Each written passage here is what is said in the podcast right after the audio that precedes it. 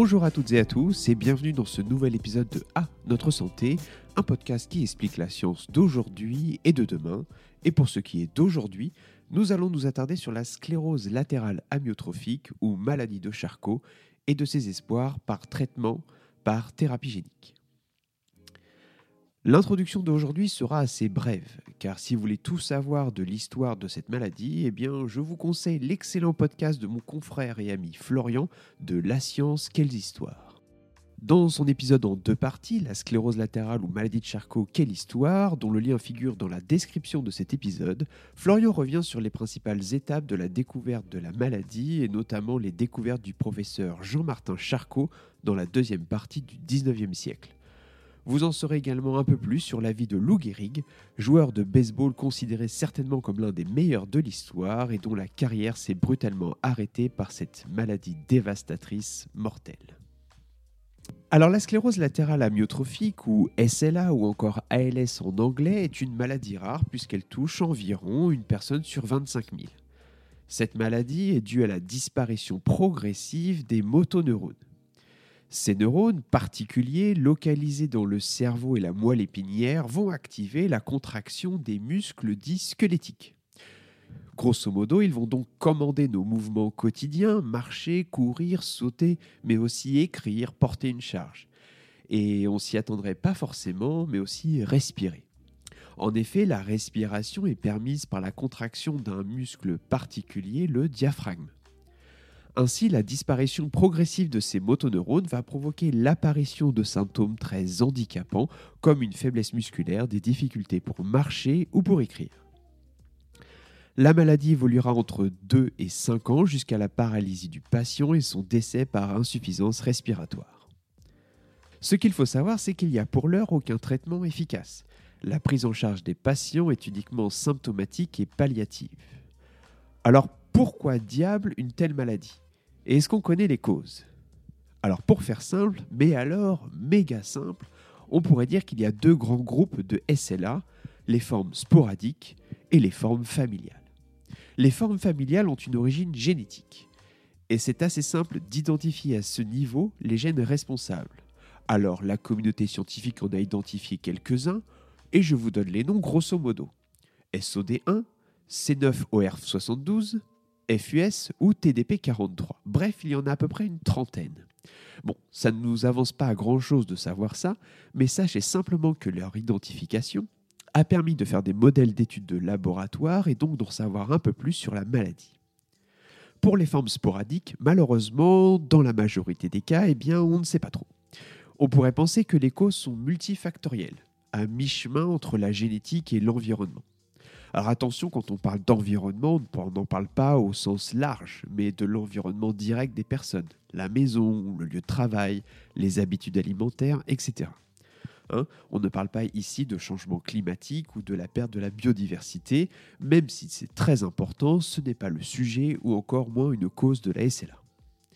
Alors même si aucun facteur n'a été mis en évidence, des hypothèses se portent sur la consommation de tabac, la pratique de sport de haut niveau ou encore l'exposition à des métaux lourds ou des produits phytosanitaires. Mais tout cela ne reste encore que des hypothèses de travail. Alors du coup, on a affaire à une maladie très complexe dont on ne connaît pas forcément les causes. Et d'ailleurs dont on n'a pas de traitement. Et quoi de mieux que de papoter avec le docteur Maria Grazia Biferi, une jeune chercheuse d'origine italienne qui dirige un groupe de recherche à l'Institut de myologie de Paris et qui est dédié à la mise au point de méthodes de thérapie génique pour les maladies du motoneurone comme la SLA.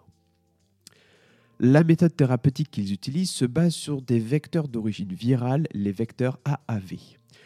Je ne vais pas en dire plus car on en a déjà pas mal parlé la dernière fois avec David Del Burgo et je suis sûr que Maria se fera un plaisir de nous expliquer ce que c'est et comment c'est fabriqué. Alors bonjour Maria, enfin je devrais dire ciao Maria, tutto bene? Bonjour Yannick, tutto bene, grazie. bon, ça va bien aujourd'hui? Oui, merci beaucoup de m'avoir invité euh, aujourd'hui pour discuter avec toi et avec vous. Ah bah avec euh, grand plaisir, au contraire, ça fait très plaisir. Et d'ailleurs, euh, petite précision pour euh, celles et ceux qui nous écoutent aujourd'hui, alors avec Maria, on se connaît très bien, ça fait dix ans.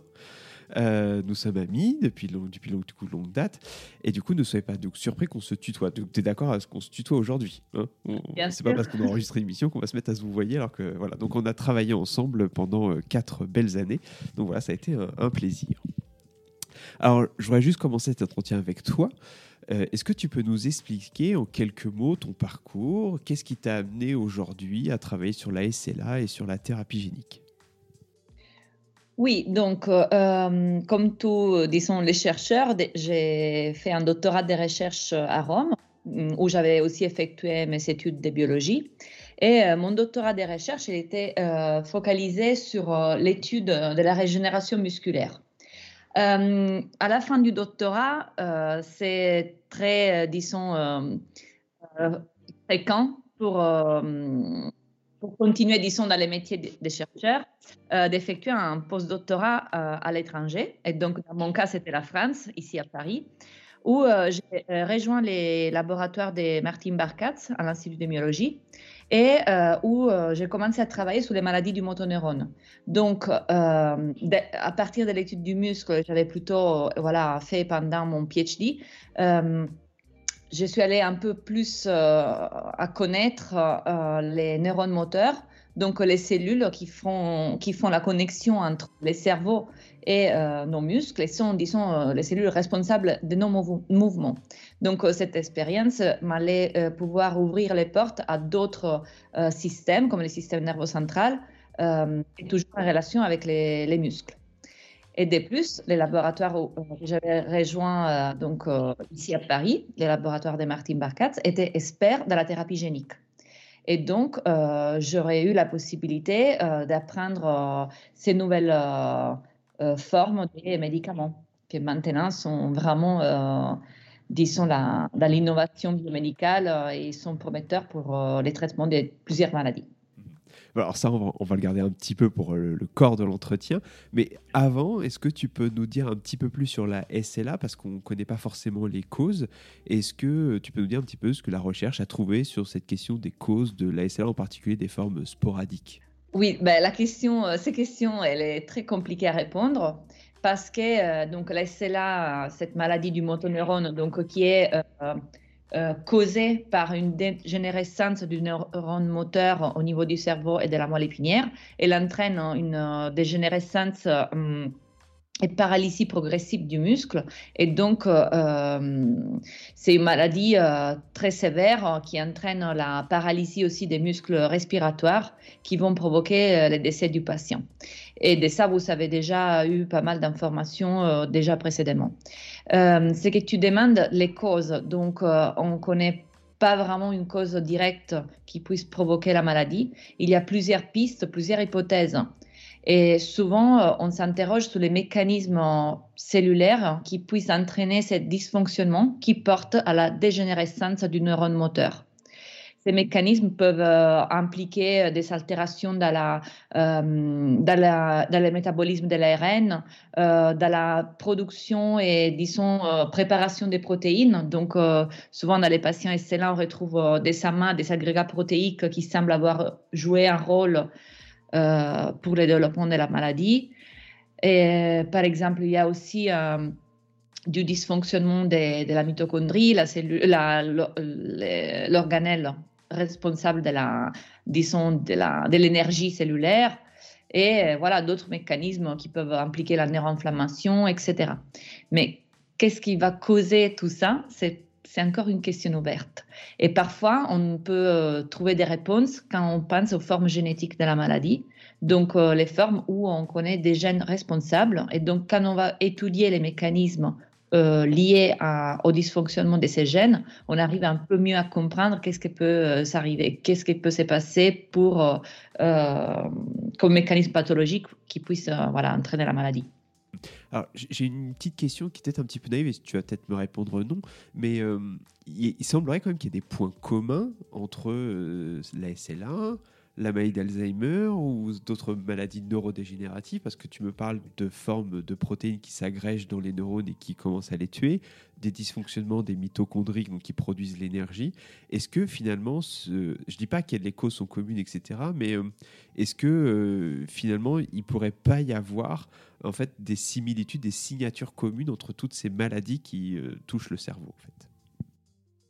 Ben, c'est une hypothèse très intéressante et ça serait vraiment, euh, euh, disons, génial de pouvoir euh, créer un lien entre toutes les maladies neurodégénératives. Il y a sûrement des mécanismes communs et des pistes qui peuvent se recouper entre les différentes maladies. Après, souvent, voilà, il y a beaucoup de questions encore ouvertes pour pouvoir vraiment créer un lien direct. Mais oui, il y a certains mécanismes communs des dysfonctionnements et des, mécanismes qui vont entraîner la dégénérescence des neurones. Après, sont des maladies où, euh, disons, chaque type de neurone touché, il va donner certains symptômes. Donc, au niveau biomoléculaire, peut-être il y aura sûrement des causes communes, mais après, c'est l'effet qui provoque qui est différent et c'est comme ça qu'on a les, les différences entre les différentes maladies neurologiques, en fait. Du coup, on va quand même rentrer dans le vif du sujet. On va parler un peu de la thérapie génique. Est-ce que tu peux nous expliquer comment ça fonctionne, notamment la stratégie que tu emploies?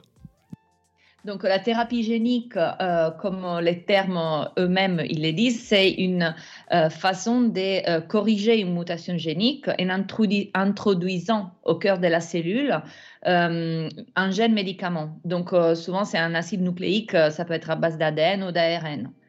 Euh, comment on fait à délivrer, à envoyer au cœur de la cellule ces hum, gènes médicaments? On peut les faire sans, euh, disons, avec euh, des chimiques particuliers ou des mécanismes, des, hum, des vésicules qui peuvent protéger ces acides nucléiques, ou on peut les faire en utilisant des vecteurs viraux.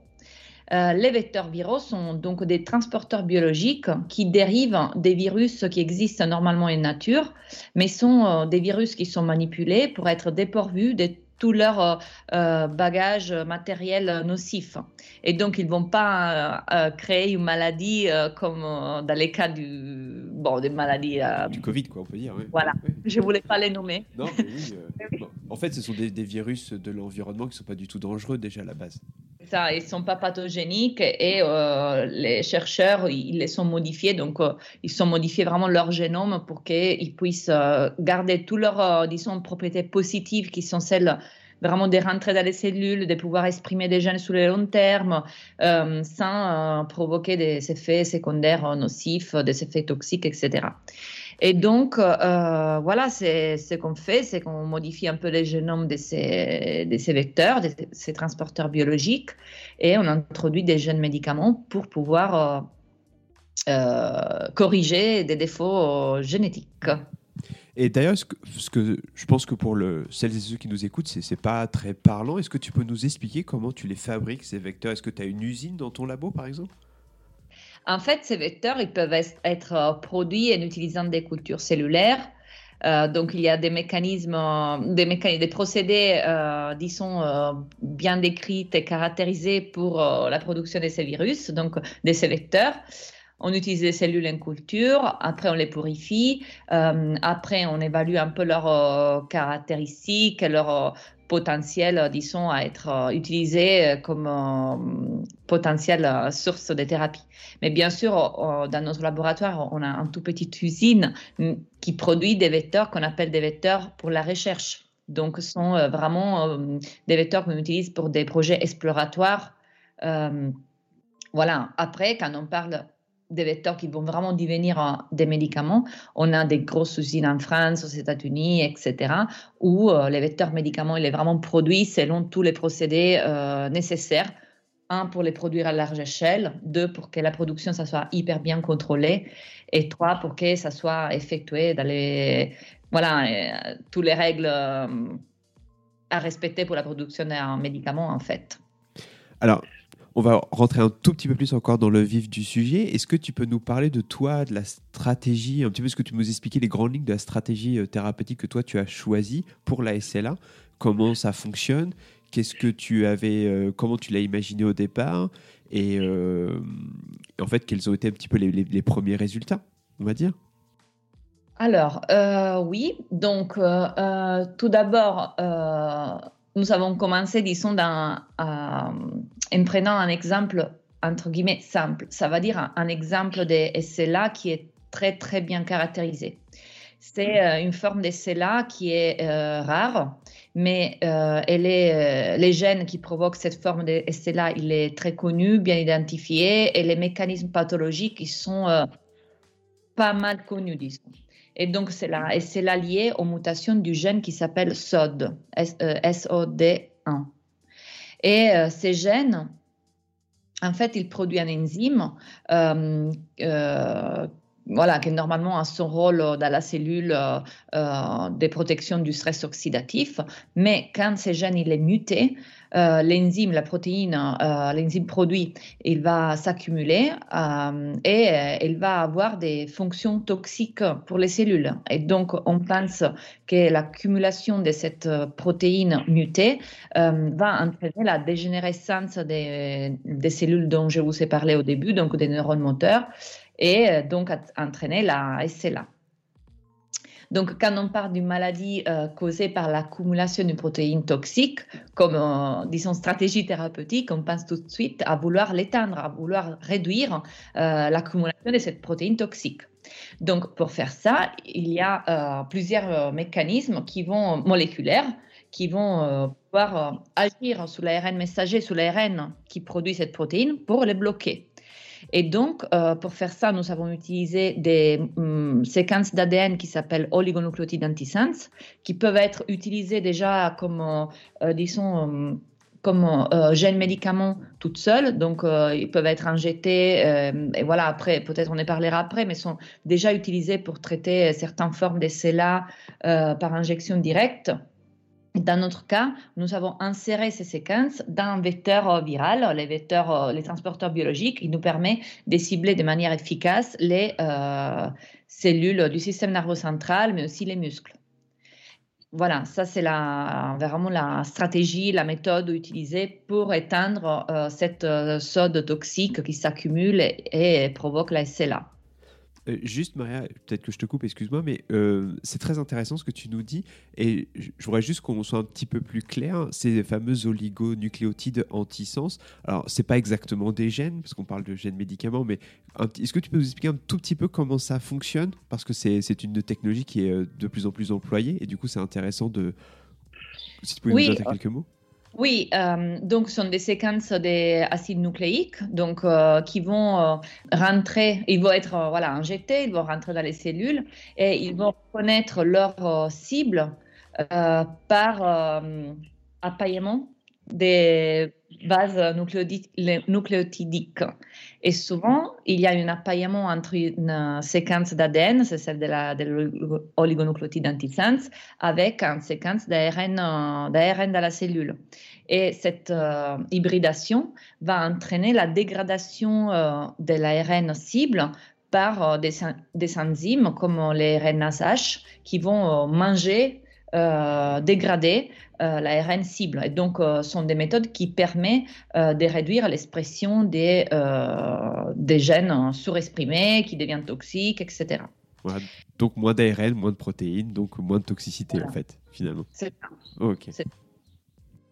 Et donc, euh, nous, nous avons adopté un système similaire, mais nous avons utilisé un vecteur euh, pour euh, permettre l'expression à long terme de ce type de séquence, donc qui permettrait d'avoir une thérapie qui est administrée une seule fois. parce que quand on parle des oligonucléotides on parle aussi de la, du fait qu'ils sont dégradés. Donc, il faut les injecter. Et souvent, quand on parle des maladies du, du motoneurone, on doit imaginer des injections répétées euh, intratécales. Donc, et ça, c'est quelque chose que ça serait mieux éviter dans les futurs euh, des développements euh, de ce type de thérapie, même si maintenant c'est quelque chose de très prometteur, prometteur et euh, qui est testé dans plusieurs essais cliniques pour les là et voilà aussi, par exemple, vous savez que pour la SMA, une maladie aussi du motoneurone, il y a eu, c'était les premiers médicaments approuvés pour cette forme de, de maladie. C'était un, oligonucléotide antisense qui allait pouvoir corriger les gènes, un gène associé à la maladie. Alors, euh, on va juste revenir encore un tout petit peu en arrière. Donc, euh, en fait, tu avais euh, donc mis ces petits ARN, on va dire, enfin, oligonucléotides antisens dans tes vecteurs AAV. Comment tu t'es pris pour tester en premier lieu l'efficacité de ce potentiel traitement? En fait, comme tous les, produits, disons, des congénères pour la thérapie, on, utilise des modèles expérimentaux au laboratoire qui nous permettent de tester l'efficacité des nouveaux produits thérapeutiques euh, qui sont potentiellement thérapeutiques.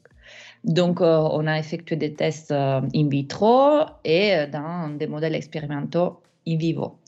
Donc, pour les là il existe la possibilité de mimer la maladie en surexprimant la SOD, euh, les gènes SOD mutés euh, dans des modèles de, modèles de laboratoire, et ce qui permet de mimer voilà, la maladie euh, au laboratoire. Et on peut après essayer de la corriger avec des mécanismes thérapeutiques, des drogues, ou voilà. Donc tu as, on va être très, clair, en fait, tu as donc injecté ce traitement chez des souris, c'est ça, en fait, qui, qui représente la maladie pour pouvoir l'étudier? Oui, sont des souris, euh, dans ces cas-là, sont des souris qui, euh, qui développent euh, une paralysie similaire à celle qui est développée chez les patients, en fait. Et donc, on fait une sorte de parallélisme entre l'efficacité qu'on voit chez la souris pour pouvoir dire, mais est-ce qu'on arrive à protéger la souris du développement de cette paralysie Et donc, si les résultats sont positifs, on peut imaginer qu'après les médicaments, il va avoir un effet similaire chez les patients. Mais cette phase de test, elle est très longue et complexe en fait.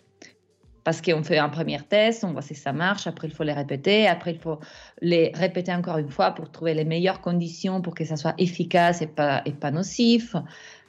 Et donc les passages de la recherche, disons, du laboratoire sur des modèles expérimentaux qui sont, peuvent être aussi des modèles in vitro. On a également des modèles in vitro de, de ceux-là bah, c'est vraiment euh, les passages donc entre les laboratoires et après la, les passages à l'homme, c'est un parcours très très long, complexe et voilà. Oui, c'est sûr. Mais euh, du coup, est-ce que tu peux nous dire quelques mots euh, des résultats que toi tu as obtenus de ton traitement sur euh, ton modèle de souris? Et d'ailleurs, je tiens juste à rappeler que l'expérimentation sur les animaux est excessivement, rigoureusement encadrée, qu'on ne peut pas faire ce qu'on veut, et, mais en tout cas que c'est nécessaire pour élaborer un jour des traitements pour des maladies aussi complexes que, que la SLA. Du coup, Maria, je, je, te laisse la parole juste pour nous expliquer un petit peu ce que tu as obtenu toi comme résultat chez ces souris qui sont, je trouve, porteurs de grands espoirs finalement. Donc, oh, merci pour rappeler l'effet que tout ce qu'on effectue au laboratoire, il est, euh, suit des règles très précises euh, dictées par la communauté européenne, par les ministères français. Et donc, effectivement, on respecte des règles très, très strictes.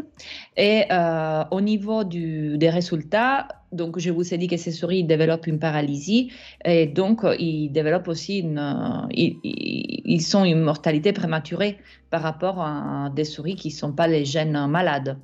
Et donc, euh, comme les patients, voilà, les patients décédés environ après leur euh, diagnostic, ils peuvent euh, décéder, disons, entre les 2 5 ans après le diagnostic. Donc, c'est une maladie très rapide et sévère, en fait. Donc, ces souris, effectivement, ils sont en durée de vie limitée et notre challenge, disons, été celui de prolonger au max de ce qu'on pouvait la survie de ces souris effectivement, on a administré donc euh, les traitements euh, aux souris à la naissance et on était, mm, on pouvait observer, disons, une extension de la survie euh, presque du 100%. Donc, c'était une extension très importante de la survie. Et après, on a aussi effectué des tests, vu que c'est une maladie, comme je vous ai dit, c'est une maladie du motoneurone adulte qui, touche des préférences, préférences de façon majoritaire la population adulte. Donc, euh, euh, on a aussi traité des souris adultes à 50 jours et chez ces souris, on a observé quand même une très bonne extension de survie d'environ 60%. Euh, ce qui montre aussi qu'il faut administrer ce type de thérapie très tôt dans, très tôt dans, les temps et donc ce qui ouvre d'autres peut-être questions sur la nécessité d'avoir des diagnostics précoces de ce type de maladies. Euh, voilà, donc euh, on a mesuré euh, l'extension des survies. Après, comme disons premier paramètre, on a commencé à voir des souris qui allaient survivre suite au traitement. Et après, on avait caractérisé l'effet de la thérapie vraiment au niveau biomoléculaire et histologique. Donc, on analysait vraiment l'effet sur les cellules, sur les motoneurones, les motoneurones, mais aussi d'autres cellules du système nerveux central, comme par exemple les astrocytes, etc. Sont tous des cellules impliquées dans la, dans la SLA.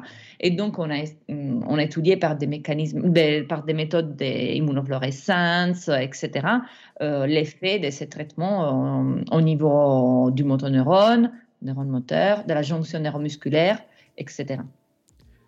Et voilà.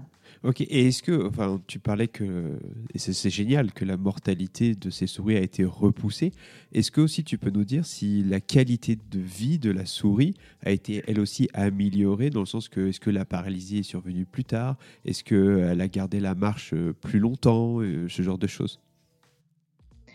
Oui, disons que. Euh, durant les temps de prolongation de la survie, ces souris, effectivement, ils avaient une, euh, on a euh, mesuré, comment dire, leur activité spontanée, donc tout leur euh, aussi différentes propriétés motrices.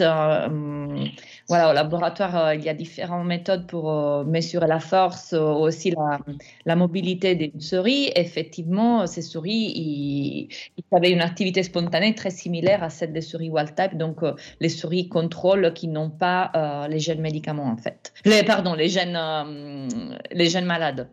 Donc, euh, oui, ces souris, ils présentaient différents signes euh, qui, qui les protégeaient, qui, différents signes de restauration des fonctionnalités motrices jusqu'à leur mort. Après, c'était un, décaler un peu l'arrivée de la paralysie, en fait. Bah, euh, c'est quand même des résultats qui sont euh, extrêmement encourageants. Donc euh, bravo à toi et à ton équipe parce qu'aujourd'hui, il n'y a pas de traitement hein, pour la SLA en fait. Il n'y a pas de traitement, il y a des, deux médicaments qui sont approuvés qui permettent disons, d'être de soulager un peu les patients sur une durée très limitée. Mais voilà, il y a beaucoup de laboratoires qui, qui essaient de développer des traitements similaires à ce qu'on a développé, donc euh, des traitements de thérapie génique, au moins pour les formes euh, familiales de celles-là, en fait. Donc, il y a beaucoup d'efforts euh, scientifiques pour atteindre cet objectif.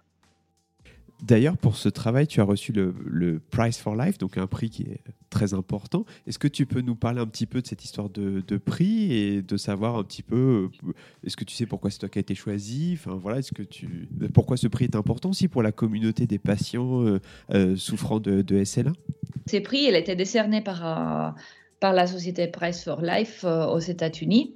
Et c'est un prix qui a été décerné à, l'équipe, à toute l'équipe, pas qu'à moi, euh, à Martin Barcas et les autres collègues du laboratoire.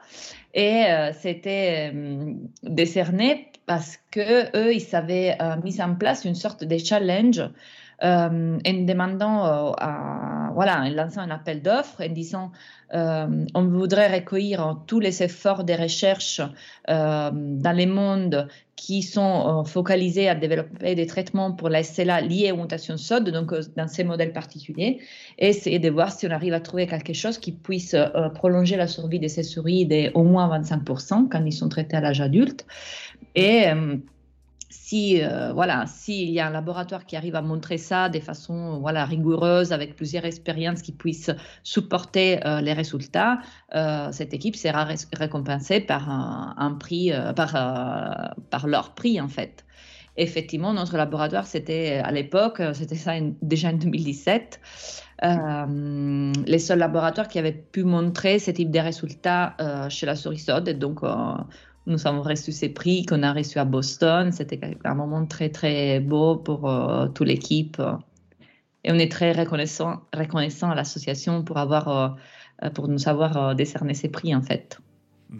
Ah bah c'était, je, me rappelle d'avoir vu quelques photos, ça a l'air sympa. Simplement, du coup, bah, cette histoire, ça a quand même été aussi le, début de quelque chose, dans le sens que, eh bien, euh, euh, arrive à présent un petit peu la question de se dire, et pourquoi pas ce traitement jusqu'au patient. Est-ce que tu peux nous, dire un petit peu où tu en es par rapport à ça et ce qui reste encore à faire? Donc, une fois qu'on a établi euh, l'efficacité, euh, disons, comme preuve de concept de ces médicaments de thérapie génique, la décision a été celle de vouloir essayer de faire un, de démarrer un développement préclinique, donc vraiment euh, ciblé au, au transfert, disons, du laboratoire de recherche aux patients. Et on est encore dans cette phase. Euh, pour laquelle on, s'interroge sur euh, les doses à utiliser, euh, la meilleure façon d'administrer ces vecteurs pour qu'ils puissent avoir les moins d'effets secondaires chez les patients. Et surtout, voilà, on a développé ça en collaboration avec les Génétons toujours en France à Ivry.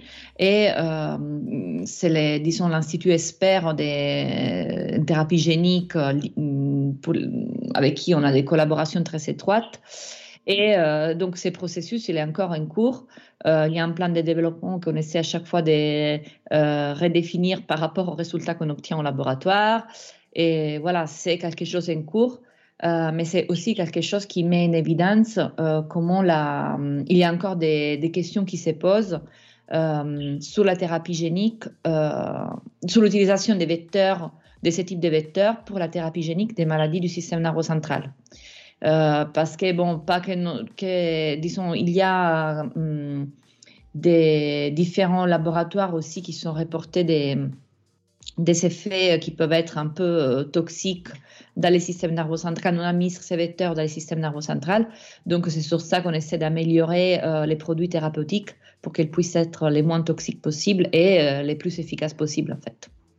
Et du coup, en fait, finalement, on se pose aussi la question de savoir si ces traitements que, que, tu utilises, ils ont des, des limites ou est-ce qu'ils présentent un quelconque danger?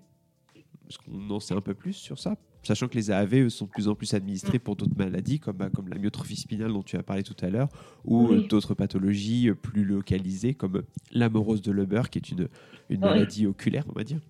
Mm, mm. Bien sûr. Donc, euh, disons que les, les, AAV sont de plus en plus utilisés pour les essais cliniques et aussi comme médicaments en thérapie génique, pour les maladies rares, disons.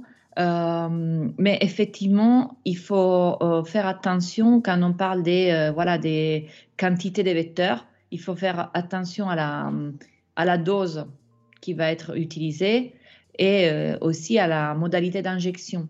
Ça veut dire que si des gros doses de vecteurs ils sont vraiment concentrés dans un compartiment comme le système nerveux central, ça peut donner des, des, réactions, des inflammations ont été reportées dans les DRG par exemple, dans des études précliniques, etc. Et donc, euh, il faut vraiment faire attention à ça au niveau des, voilà, des réponses euh, inflammatoires. Et euh, l'autre chose, c'est pour ce qui concerne vraiment la, le développement d'une thérapie génique pour la SLA liée aux mutations SOD, il faut faire attention au fait qu'on va réduire quand même une, une, enzyme qui, bien sûr, elle est mutée, donc elle est toxique et s'accumule, mais euh, il faut vraiment vérifier à quel point il faut les diminuer. Il faut peut-être ne pas aller trop bas.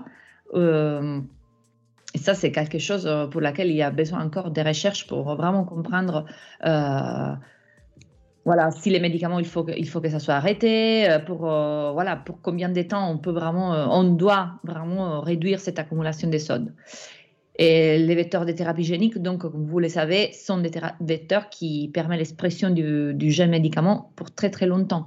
Donc, euh, il faut vraiment trouver un équilibre entre les niveaux d'expression du, du, gène médicament et euh, la réduction de la, de la sode toxique sans aller impacter la sode qui n'est pas mutée, euh, etc. Donc, pour tout ça, il y a pas mal de travaux, travail en cours. Ouais, parce que la, SOD, elle est essentielle euh, pour nous protéger des, du, ça nous protège du stress oxydatif, qui est en fait un danger euh, immédiat pour toutes les cellules, en fait. Donc, il ne faut pas non plus retirer la protéine euh, qui fonctionne, on va dire. La protéine native dans les autres cellules, forcément. Et juste encore une petite question à propos de, de ça, c'est moi, on m'a toujours appris dans mes études, mais ça c'est une vérité, euh, que bah, forcément quand tu utilises un vecteur thérapie génique d'origine virale, etc., on peut s'attendre à ce que le système immunitaire attaque ce virus, ou bien, pire encore, qu'on peut avoir des, réactions peut-être allergiques éventuellement. Et je voudrais savoir, en fait, est-ce que tu peux nous en dire un petit mot sur ça, savoir est-ce que ça provoque des réactions avec le système immunitaire ou pas, en fait? Il y a sûrement une réponse immunitaire. Euh au vecteur AV. C'est une réponse immunitaire euh, limitée par rapport aux, autres vecteurs qui ont été utilisés en thérapie génique euh, dans le passé. Euh, c'est une réponse immunitaire qu'on dit que, qui peut être dirigée vers la capside ou vers l'étrangène qui est exprimé, mais c'est une réponse très modérée et qui peut être contrôlée. Voilà, donc pour l'instant, il n'y a pas trop d'évidence qui mettrait en frein l'utilisation de ces vecteurs si on arrive à contrôler la réponse immunitaire, euh, voilà, chez les, personnes, en fait, chez l'homme. Hmm. Bah, tant mieux parce que quand on regarde en fait tes articles, on voit que tu as collaboré aussi sur plein d'autres projets. Tu as notamment permis l'utilisation de vecteurs thérapie génique dans bah, plusieurs autres modèles de pathologie. Est-ce que tu peux nous en dire un petit peu plus sur, hein, histoire qu'on comprenne bien l'étendue hein, de cette approche euh, pour d'autres maladies, sur quoi tu as travaillé aussi bah oui, considère que, voilà, bien sûr, c'est euh, ce type d'approche peut être utilisé pour différentes autres maladies. On peut parler des maladies un peu systémiques où il y a quand même l'implication du système nerveux central. Donc, on, a collaboré avec euh, euh, des équipes qui travaillent sur des maladies appelées lysosomiales, par exemple, ou des maladies neuromusculaires. effectivement, ce type d'approche, après, il, a été, il peut être étendu à différents, comme, disons, il peut être utilisé comme, euh, disons, possibilités thérapeutiques dans différentes autres maladies, mais il peut être aussi utilisé pour étudier des mécanismes biologiques. Donc, parfois, on a des collaborations avec des équipes qui s'interrogent sur un mécanisme pathologique et veulent investiguer sur des modèles expérimentaux. Et pour ça, on produit par exemple euh, euh, des vecteurs qui vont cibler un pathway, un, un voie de signalisation spécifique pour comprendre aussi les origines des maladies, en fait. Donc, euh, les mécanismes impliqués dans les maladies ou dans des mécanismes, disons, plus physiologiques. Donc, euh, c'est vraiment un outil versatile euh, qui permet d'augmenter l'expression des gènes, de la réduire. et donc, voilà, peut être converti en traitement ou utilisé comme outil d'approche des recherches de base, en fait. Et est-ce que tu peux aussi nous parler un petit peu de tes projets à venir par rapport aux AAV, aux maladies neurodégénératives euh, Est-ce que, euh, en fait, dans ton équipe, vous allez peut-être aussi vous interroger, vous allez, pardon, travailler sur d'autres formes de SLA différentes de la SOD, par exemple? Oui, donc pour l'instant, ce qu'on prévoit, donc, c'est d'optimiser cette thérapie pour la SLA liée aux mutations SOD. Et en même temps, on, aussi, euh, on commence à s'adresser à une autre forme de CELA euh, qui est, euh, disons, elle est entre les plus fréquentes et elle est liée à des mutations dans les gènes qui s'appellent C9RF72. Déjà, les noms de ces gènes, hein, ils indiquent la complexité. oui, c'est vrai, ça a l'air simple. Des mécanismes pathologiques liés à, cette, à ces mutations. Et donc, on essaye aussi pour euh, cette forme d'essai-là de développer des vecteurs qui peuvent euh, délivrer des oligonucléotides antisense dans les cellules cibles de la maladie. Euh, mais c'est une étude qui est encore voilà, dans sa preuve de concept, en fait. Mais effectivement, on essaie d'étendre l'approche à d'autres formes d'essai-là.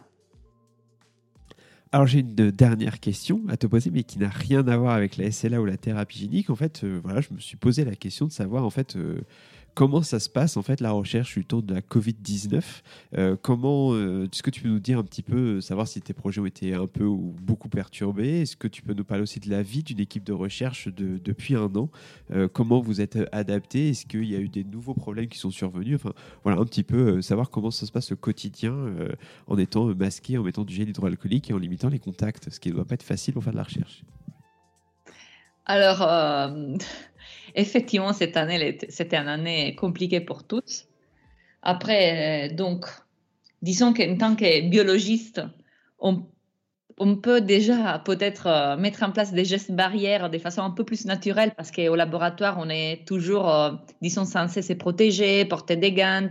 Des gants, là, on a rajouté les masques, les gels hydroalcooliques, comme tu disais. On a dû réduire, la, non, on a dû augmenter donc la distanciation entre chaque personne. Et donc, on a dû réduire le nombre de personnes qui pouvaient accéder au laboratoire.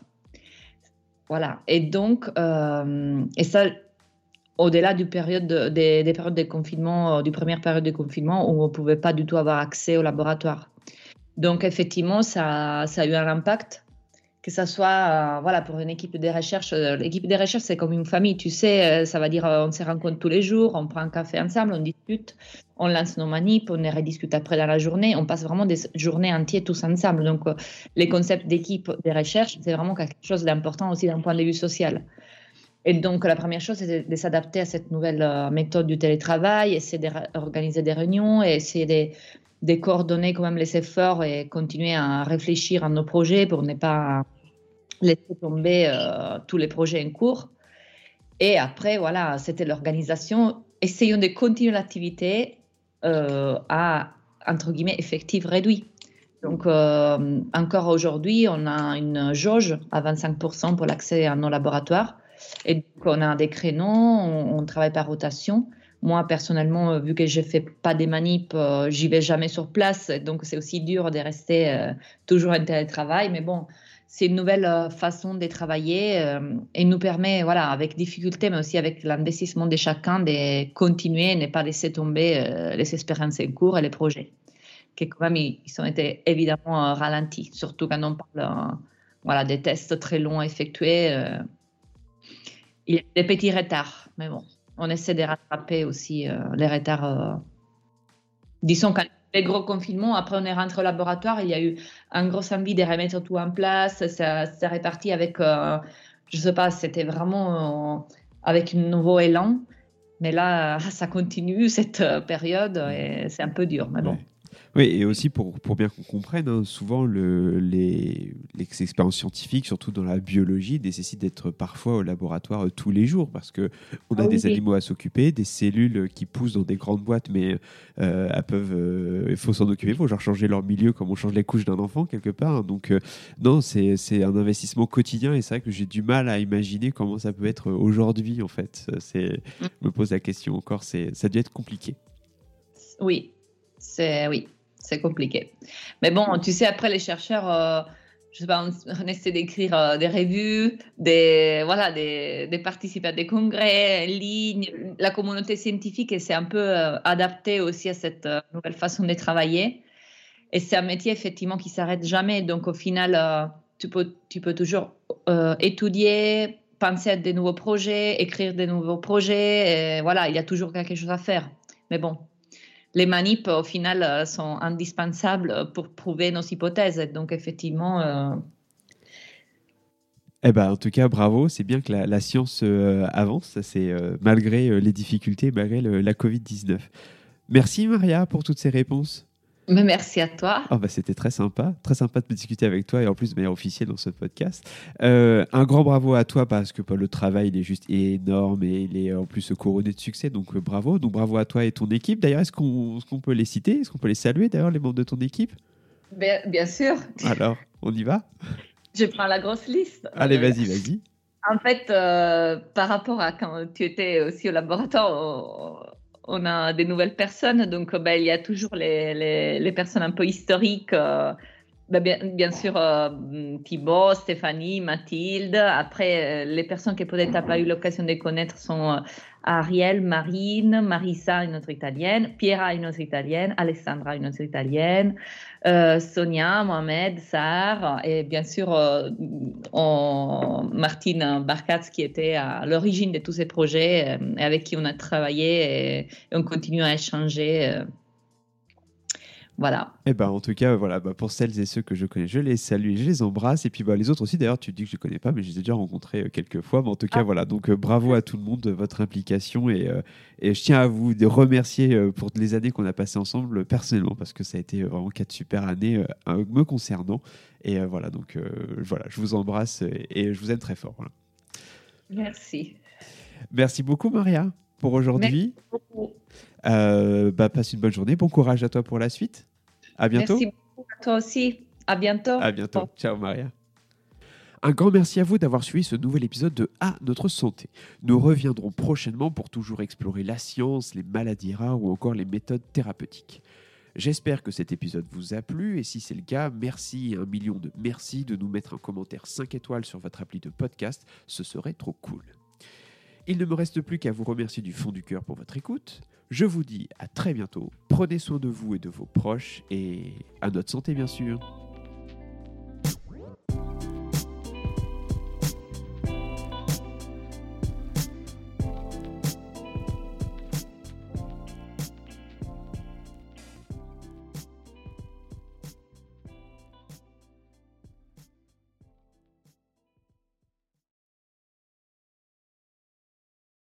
Informations par rapport au podcast à notre santé. De manière générale, pour chaque épisode, là où le scientifique ou l'invité, au cours de tous nos podcasts, ne fait pas partie de la fondation Ibsen et à chaque fois n'a déclaré aucun conflit d'intérêt avec la fondation. Ces podcasts sont à titre informatif uniquement et ne constituent aucunement une recommandation médicale. Le contenu des podcasts n'est pas destiné hein, à remplacer un avis, un conseil, un diagnostic ou un traitement médical professionnel indépendant. Le contenu du podcast n'est pas destiné à établir une forme de diligence à suivre par l'auditeur ou l'auditrice. Vous comprenez et reconnaissez que toutes les questions que vous pourriez avoir concernant votre santé ou votre condition médicale doivent être soumises à votre médecin ou à un autre professionnel de la santé qualifié. Merci de votre attention.